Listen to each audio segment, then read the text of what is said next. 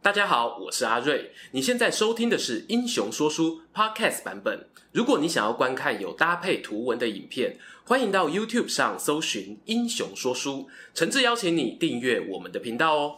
距离春节假期剩下不到一个月啦，观众朋友有准备好怎么度过欢乐佳节吗？今天呢、打算来推荐给频道中的历史迷们五部我认为相当有特色的历史电影，让大家哦欣赏强片。快乐过好年。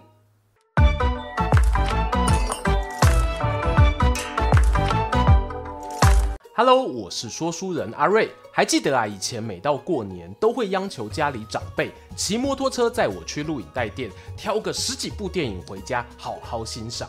这是我难忘的童年回忆啊！时过境迁，沧海桑田，现在要找录影带呢，恐怕只能到古董店里去挖宝了。幸好各种串流影音崛起，补上了这个缺口。今天呢、推荐给各位的电影呢，未必是评分超高的口碑大作，但绝对呢是让我印象深刻、看了很过瘾的电影。基本上在主流平台都能找到。这一集不是业配啊，就让大家自己挑选喜欢的收看管道了。顺带一提，与历史有关的电影呢，包山包海哦。这一次我有特别避开二十世纪近代的故事，或许呢未来有机会再开一集分享。另外，既然是历史电影，难免呢会有一些现实雷啊，就像诸葛亮死于五丈原一样。如果会介意的朋友呢，可以先快转到最后结论时间。好的，废话不多说，让我们先从第一部，也是我的历史英雄启蒙影片《英雄本色》开始说起。我说的啊是梅尔吉伯逊在一九九五年演出的《英雄本色》，不是一九八六年周润发小马哥的那一部哦。台湾片商啊取名总喜欢跟风啊，什么玩命叉叉、终极叉叉、极客叉叉、绝地叉叉，《英雄本色》呢撞名也不稀奇。这一部片原文叫做《Brave Heart》。直接翻译的话呢，就是英勇之心。它讲述十三世纪晚期带领苏格兰独立运动的传奇民族英雄威廉·华勒斯，而且啊是由梅尔吉伯逊自导自演。威廉·华勒斯是何许人也？可能哦，很多人跟我一样是在《世纪帝国》电玩的教学关卡中第一次看到他的名字，当时呢只觉得。哇，这个剑兵勇士也太强了吧！直到啊，我看了电影之后，才深深被那些与他有关的传说故事给吸引。目前呢，学者们啊推测，威廉·华勒斯是出生于一二七零年代的苏格兰士绅家庭，但他的早年事迹呢极度缺乏，主要记载是出现在一二九六年，英格兰国王长腿爱德华趁着苏格兰发生继承人之乱，借机入侵当地，结果呢引发贵族百姓不满，隔没几个月就爆发了流血冲突。威廉·华勒斯率众袭击了一位地方警长，也拉开苏格兰独立战争的序幕。后来啊，隔了一年，华勒斯呢又在史特林桥战役中带领以步兵为主力的苏格兰人，大败骑兵与步兵混编的英格兰军队，取得以寡击众的漂亮胜利。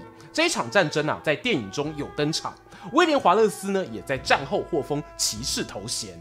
殊不知啊。史特林桥战役过后呢，英军卷土重来。一二九八年，双方在福尔科克之役再次遭遇，而这一回哦，苏格兰就讨不到便宜了，他们苦吞败仗。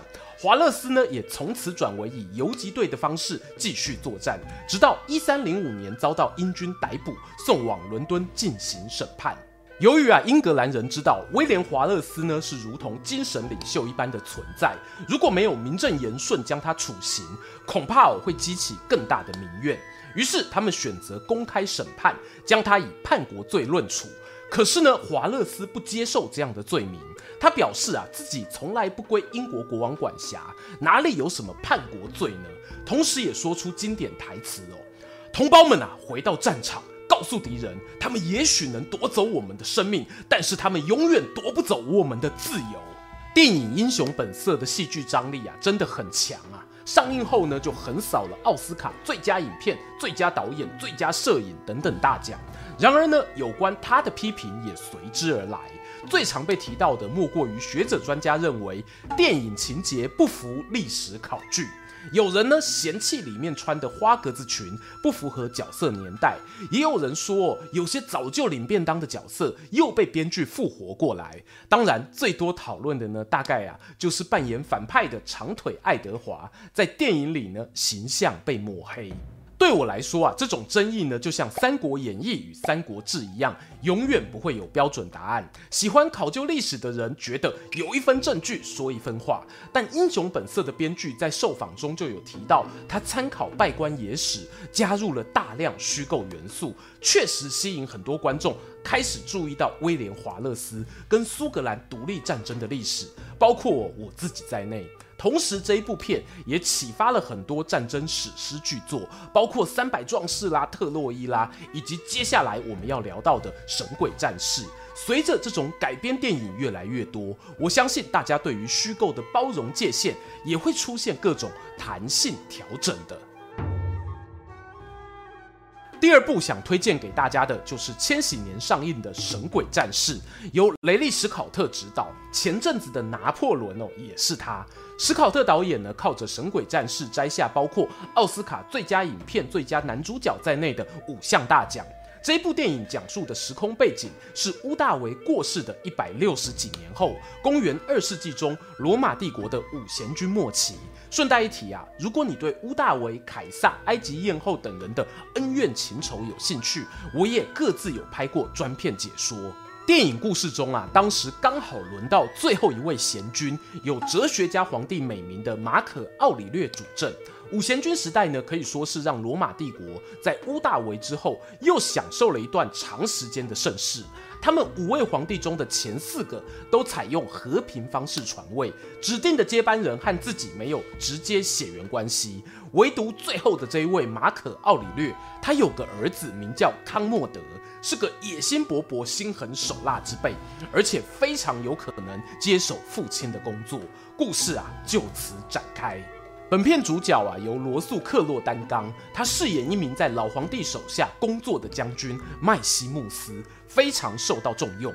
在电影剧情中，老皇帝原本有想过要把领导人的权柄交给麦西穆斯，同时啊计划还政于元老院，让罗马重回共和制度。想当然尔啊，这个计划呢被王子康莫德知道后，自然是要从中破坏的。他采取了最激进的手段，弑父篡位，同时呢还派人把麦将军的全家满门抄斩。麦西穆斯自己也沦为奴隶，以角斗士的身份在竞技场和别人搏斗，供观众们取乐。当然，这种动作大片啊，没有意外，肯定是麦将军把主角威能开好开满，一路过恩关斩恩将，杀到大竞技场，让仇人康莫德吼惊起来落野海。至于最后他有没有办法成功复仇，虽然啊是二十几年前的旧片了，还是保留点神秘感，让大家在荧幕上欣赏啦。关于这部电影啊，我还有两点特别想分享。第一是呢，前面讲到《英雄本色》影响了很多后来作品，《神鬼战士》就是其中之一，而它受到最大的影响。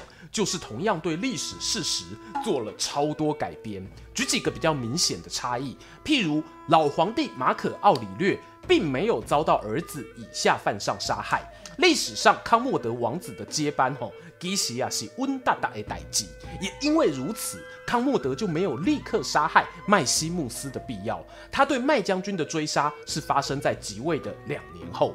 当然，我认为这样的改编啊，对于整体剧情呈现是更加流畅，而且有张力的。第二点想分享的是呢，刚刚有说到雷利·史考特导演的《拿破仑》，前不久也才登上院线片嘛。主演拿破仑的瓦昆·菲尼克斯，在《神鬼战士》中恰恰就是大反派康莫德。看影帝瓦昆的精湛演技，搭配罗素·克洛的高固酮喷发，绝对啊是人生一大享受啊！前两部分享的都是以西方历史为蓝本改编的电影，接下来呀、就把目光转到亚洲舞台了。我想推的第三部电影呢，我猜看过的朋友应该不少，毕竟吼、电影台重播率是相当高的。没错，那就是由李连杰、刘德华、金城武三大重量级男星主演的《投名状》。严格说起来呢，这应该算架空故事，因为《投名状》剧中的人物姓名都是虚构的。但导演陈可辛有明确表示，这部片啊是改编自清末四大奇案之一的刺马案，而时空背景也确实设定在十九世纪中后期的大清帝国，包括太平天国之乱啦、啊，还有一些官职头衔，譬如两江总督等等，都会让人有虚实交错之感。确实有不少观众在看了之后，对于故事的原型感兴趣，进而查询相关史料，所以我就当它是历史电影啦，纯属个人主观挑选。刺马案哦，指的是发生于大清同治年间，两江总督马新贻被刺杀的案件。要知道啊，两江总督在清代可以说是仅次于直隶总督的超高阶行政官员。你用现在的概念想，就是五都市长啊。直辖市市长被暗杀，哎，请全国之力都要把真凶抓出来吧！哎，凶手是抓到了，因为呢，他是假装拦路喊冤，趁机刺杀马总督，随后束手就擒，根本逃不掉。但是啊，他真的是唯一凶手吗？背后有没有其他指使者？有人说啊，马新贻会被刺杀，是因为他过去在讨伐太平天国时，曾经勾结了一些地方豪杰势力。没想到太平军平定后，就过河拆桥，引发江湖人士不满，说他啊不仁不义。也有人呢把目标指向曾国藩的湘军，认为他们觊觎两江总督这个重要官位。这一些答案呢，始终有各自的拥护者。不过，在《投名状》电影里呢，剧本其实做了相当程度简化。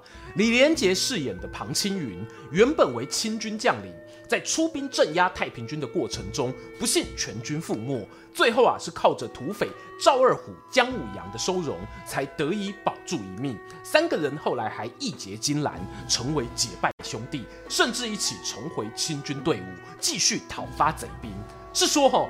刘德华演土匪我还算了，毕竟鹰钩鼻看起来就坏坏的啊。但宅男模范生金城武要说是土匪，一开始还真的很不习惯。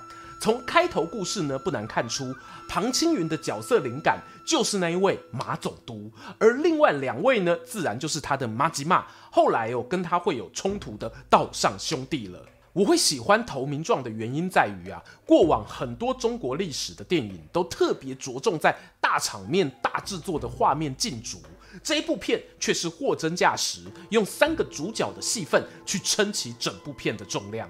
讲个不怕得罪人的话啦，里面演技呢最不让我担心的当然是瓦仔啊，我们都是从小看着他长大的嘛。至于李连杰，以往佛山黄飞鸿的既定印象太过强烈，要他跳脱正气凛然的黄师傅，扮演一个在官场打滚的武将，确实是个挑战。至于金城武呢，其实是让我最意外的惊喜。就像刚刚说的，他帅哥模特儿的形象实在太强烈，我一直要到电影中段哦，才真正接受。嗯，这个人啊是个江湖好汉，只是帅了点。然而，当电影最后那一个反转出现，金城武仰天呐喊的时候呢，完完全全有说服我，他就是姜武阳，姜武阳就是他。光这一点呢，就值得你好好欣赏一下《投名状》了。除了演员的功力之外呢，本片的美术细节也很值得嘉许。把战乱时期百姓深陷泥沼的那种痛苦刻画得极为逼真，很多经典台词更是在当年 PTT 蔚为风潮啊！什么人无信就是畜生，大哥是对的。现在你讲大哥，大概有只会接大哥没有输吧？好了，老人回忆杀吼就此打住。年轻一辈的观众朋友，如果还没看过《投名状》，千万别错过了。接下来这部呢，我认为稍稍有点冷门，但以热血程度来说，丝毫不会逊于前面作品。它是二零一四年上映的韩国电影《明梁怒海交锋》，讲述啊朝鲜民族英雄李舜臣将军的故事。或许呢，我们频道中有些观众会对李舜臣有点陌生，但如果讲丰臣秀吉，应该有大家就很有印象了。想当初，丰臣秀吉一统天下之后，志得意满地对朝鲜半岛发动西征，打算以此为跳板进攻大明帝国，又称万历朝鲜战争。这一场战争呢，一打就是六年多。而战争后期，公元一五九七年冬天，朝鲜战船与日本海军在狭窄的鸣梁海峡碰头，双方啊爆发激战。当时呢，朝鲜王朝领兵的将领就是李舜臣。李舜臣啊，他在国内是正规的武官科举出身，不仅弓马娴熟，还能够写汉文诗，堪称忠肝义胆、文武双全。加上呢，他曾帮助朝鲜王国对抗女真、日本等外敌入侵，最后又是在战场上壮烈成仁，完全就是民族英雄的标准 SOP 呀、啊。现在韩国海军呢，也有驱逐舰是以他来命名。关于李舜臣的故事呢，我已经有计划吼，再拍一支影片介绍，大家再等我一下啦。话说回这一部电影《明良海战》呢，是李舜臣奠定他海军战神名号的代表作。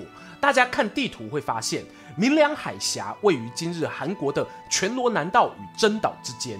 海峡最窄的地方呢，仅仅只有三百公尺。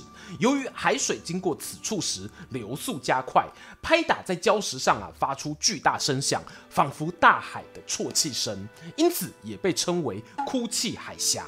李舜臣率领的韩国船舰选在此地与日军决战，他拥有了两大优势。其一哦，是熟悉狭长水道地形；其二呢，是对于潮汐变化了若指掌，让他在局部作战占据上风。尽管呢，船只数量他们是落后的，依旧能以迅雷不及掩耳速度逼退日方舰队。观众朋友啊，都喜欢看战术精彩的战争片，因此呢，韩国导演金汉民选择以这一场战役当起点，并且用逼近一小时的海战场面带出李舜臣的故事，我认为是非常成功的。虽然他之后的李将军二部曲、三部曲有受到疫情影响延后上映，但光是第一部作品就刷新多项电影纪录，譬如呢，缔造最快突破一千万观影人次、千亿韩元票房的国片纪录，拿下青龙奖最佳影片的殊荣等等。从商业角度来看，《明梁怒海交锋》哦，作为史诗大作，当之无愧。最后呢，我想特别聊一下金汉民导演。《明梁》是在二零一四年上片，但他其实在三年前就拍过另外一部历史电影，那是二零一一年的《弓箭之战》，讲述皇太极派兵攻打朝鲜的故事。这一部片的武打设计非常好看，影片末段呢，主角与反派的弓箭对决，会让我联想起现代热兵器战争中狙击手的互相斗智斗力。当我知道《明梁》也是同一个导演执导的时候，对于电影的动作场面呐、就非常放心了。买一送一啦，一并推荐给大家。最后一部该来点台湾历史故事了吧？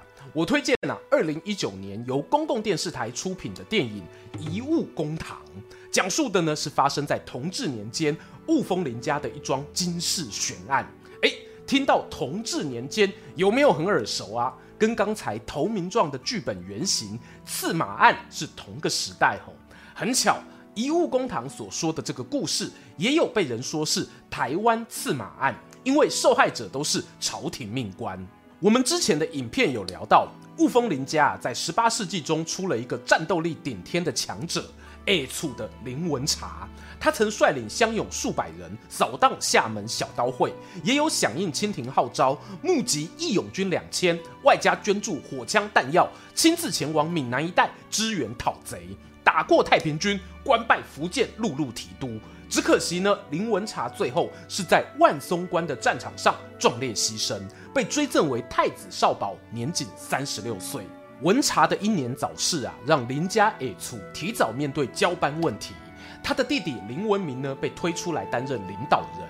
坏就坏在林文明啊，也曾经跟着哥哥转战四方，同样的战功彪炳，还官拜二品副将，是个性格强悍的人。其实哦，也不能怪他们兄弟俩强悍。文茶与文明早年父亲被仇家杀害，他们是一路兄弟互相扶持走过来的。彼此相挺的那种义气是根深蒂固，刻在血脉里。话说呢，林文明在执掌家业后，与官府之间的冲突加剧。清廷一方面试图趁机收编雾峰林家的兵权，而林家呢，在扩张势力的同时，也惹上很多土地诉讼纠纷。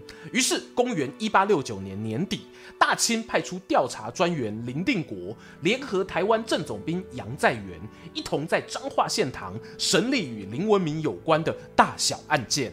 这个审讯过程啊，长达数个月。原本林家呢还认为应该有机会透过罚款啊、服劳役等方式解决，没想到啊，时间来到隔年春天，调查员林定国竟然在彰化公堂之上直接宣布林文明霸占他人产业，还率领族人扰乱秩序，必须当庭处斩。